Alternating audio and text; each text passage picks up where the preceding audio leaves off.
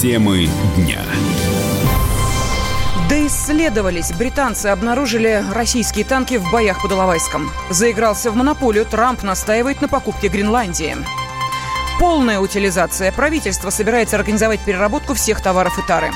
Ничего святого, как мошенники наживаются на больных детях и сострадании. Здравствуйте, в студии Елена Афонина о главных событиях дня в течение ближайшего часа. В Совете Федерации назвали публикацию о российских войсках под Иловайском фейком. Член оборонного комитета Франц Клинцевич считает, что якобы найденные Британией свидетельства участия армии России в боях на востоке Украины – это предостережение президенту Украины Владимиру Зеленскому от сближения с Россией. Ранее газета «Гардиан» сообщила, что исследовательская группа из Лондона обнаружила на спутниковых снимках вооруженные автоколонны и танки, которые якобы использовались только в российской армии. Замначальника управления народной милиции полиции ДНР Эдуард Басурин заявил, что в боях под Иловайском участвовали танковые подразделения, которые состояли из трофейной украинской техники. Российских машин там не было. Техника у нас э, та, которая находилась на территории Украины. И 72-ки, они входили в том числе. Я бы еще говорил, что и 80-ки были на Украине, просто у нас их нету а их-то выпускали на Харьковском тракторном заводе, и которые вывели войска еще тогда групп войск, они же в основном все это вооружение осталось здесь на Украине. А в Артемовске у нас была танковая дивизия, она в основном была 70 двоек. А Гардиан, то, что он заявил, а фактов он никаких не предоставил. Вымыслы, которые через пять лет почему-то появились. Там же нет вообще фактов никаких. Карта, на которой движется какая-то колонна и где-то находится, они просто значками обозначили, а доказательная база. Это просто очередной вброс сделан английскими журналистами. Они ссылаются на украинскую сторону, якобы кадры, какие-то фотографии предоставила Украина. Ну вот э, все доказательства. Бывший министр обороны ДНР Игорь Гиркин, больше известный как Игорь Стрелков, рассказал «Комсомольской правде» о том, кто воевал под Иловайском во время его командования.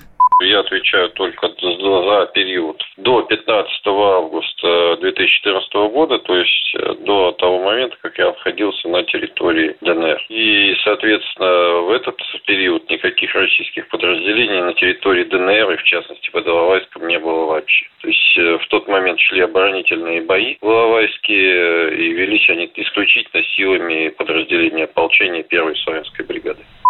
Бои под Иловайском велись в августе 2014-го между ополчением самопровозглашенной ДНР с одной стороны и частями ВСО и МВД Украины добровольческими формированиями с другой. Позже эти события стали известны как Иловайский котел. Они стали самыми масштабными по числу потерь. Главная военная прокуратура Украины насчитала 366 погибших, а в Следственной комиссии Верховной Рады заявили, что число жертв среди силовиков могло превысить тысячу человек. Киев неоднократно заявлял, что в боях против украинской армии участвовали российские военные. Москва все обвинения отвергла. Премьер-министр Дании назвала абсурдной идею Трампа купить Гренландию. Мэтте Фредериксон заявила, что остров не продается. И эту, цитата, абсурдную дискуссию нужно прекратить. Тем не менее, Дания стремится к сотрудничеству с США. По словам Фредериксон, власти стра- страны хотят встретиться с президентом Соединенных Штатов и обсудить возможность совместной работы в Арктике. По мнению члена оборонного комитета Совета Федерации Франца Клинцевича, Гренландия нужна Америке для того, чтобы усилить военное присутствие у границ России. Ну, я догадываюсь, ребята продуманные. Территория населения малая, территория близкая к России. Можно mm достаточно серьезно, эффективно развитие последних событий и возможности ракет средней и меньшей дальности. Здорово использовать, траты небольшие, шансов много. Военно-стратегическое mm положение. Работает как коммерсант, как стратег военный с явно агрессивными намерениями. У меня только такие мысли возникают. Ранее в ходе пресс-конференции Дональд Трамп подтвердил, что действительно интересовался возможностью покупки Гренландии. Остров принадлежит Дании и имеет стратегическое значение для освоения Арктики. Первый визит в Данию э, запланирован на сентябрь этого года. Минприроды предложила ввести стопроцентную утилизацию товаров и упаковки. Сейчас производители перерабатывают от 5 до 35% реализованных продуктов, либо оплачивают экологический сбор. По мнению ведомства, увеличение нормативов позволит повысить доходы от экосбора с 2 миллиардов рублей до 136 ежегодно. Больше всего предполагается получить с производителей электроники, бумаги и картона, а также резины и шин. Однако, как подчеркивается в документе, рост нормативов утилизации может привести к повышению цен на на продукцию почти на полтора процента. В Ассоциации производителей шин заявили, что планка по стопроцентной переработке пока недостижима для российских производств.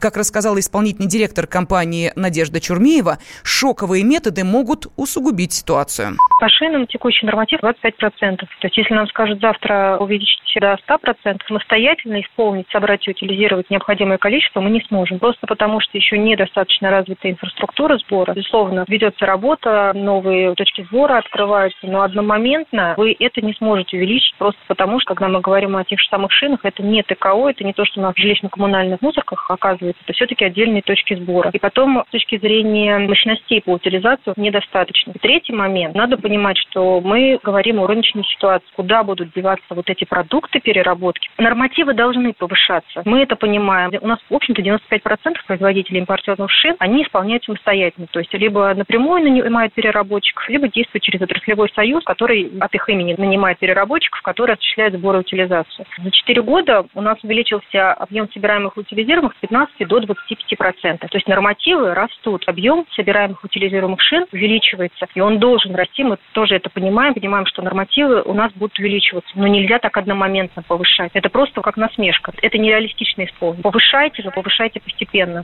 Ранее стало известно, что в Москве до конца этого года установят специальные контейнеры для раздельного сбора мусора. Во всех дворах появятся емкости для пластика, бумаги, картона, стекла и металла. Накал страстей на радио «Комсомольская правда».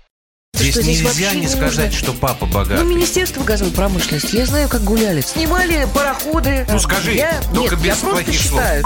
Если у нас такая история, что даже безобидное детское песенное шоу вкладывает кирпичик в создание революционной ситуации, ну, все Взяли встало в один ряд вот и с этим плюнули просто в лицо. Совершенно. Андрей и Юлия Норкины. По будням в 9 вечера в программе «Простыми словами». Хорошо, будем иметь это в виду.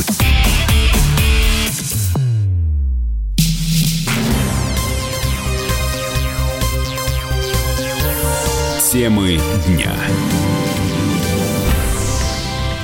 студии Елена Фонина. Ежедневно в интернете мелькают посты с просьбой о помощи больным детям. Оказалось, что далеко не все, кто собирает деньги на лечение, собираются потратить их по назначению.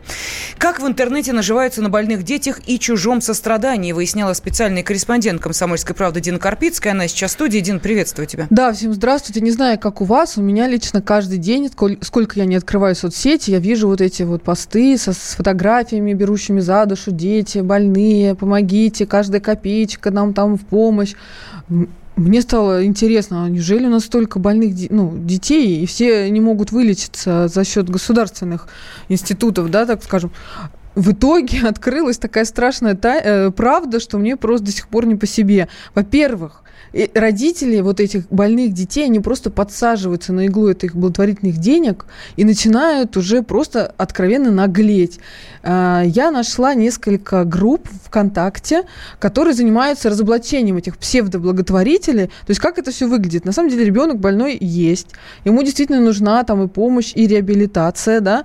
На самом деле родители часто отказываются от прохождения в институтах государственных. Им нужно вот значит, куда-то поехать в Крым, где вот специальная дельфинотерапия, и они, не стесняясь, начинают делать вот такие запросы, все под благовидными такими, помогите нашему солнышку, мы вот верим, что он вылечится обязательно, нам только не хватает 250 тысяч рублей, чтобы мы поехали, значит, в Крым, и далее идет смета. Когда я открыла эти сметы, мне глаза на лоб полезли.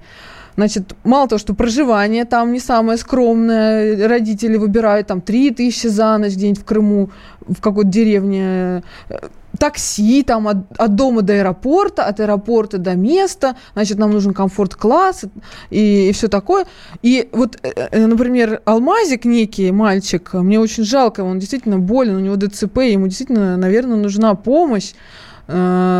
Его мама, оказывается, собирает деньги с 17 года, и за это время она наклянчила около 2 миллионов рублей, но при этом отчиталась она перед общественностью где-то на 250 тысяч. То есть где остальные деньги, непонятно. Это один аспект. То есть вот, и я нашла там бабушку, которая для своей внучки, переболевшей онкологией, сейчас девочку вылечили, слава богу, с ней все хорошо, тфу тфу тфу собирает деньги на то, чтобы девочка поехала на конкурс красоты куда-то в Европу. Вот нам не хватает 2000 евро, помогите, чем можете. А помимо 2000 евро нам нужен костюм русский народный, подарки, значит, членам жюри, сувениры и так далее. И на все это люди сдают деньги, что самое интересное. Это один аспект. Но более, гораздо более страшный оказался другой. То есть родители тяжело больных детей э, прикарманивают деньги, не отдавая их на лечение. И таких историй оказалось тоже огромное количество.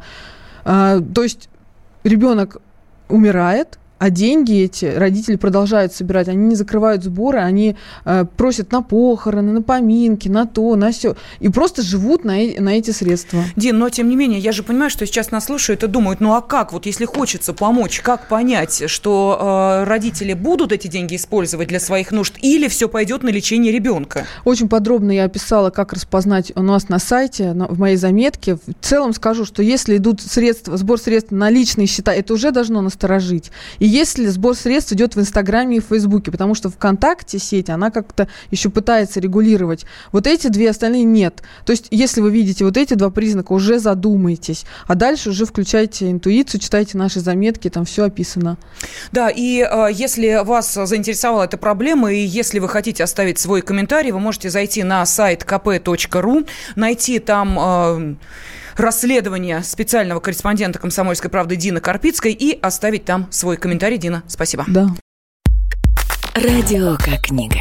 Разливает воображение. Но для тех, кто хочет больше, мы ведем свой YouTube-канал. Все эфиры, трансляции, именитые гости, крутые спикеры, громкие заявления и провокации. Бурная жизнь прямо из студии. Радио «Комсомольская правда». Надо и сто раз услышать, и один раз увидеть.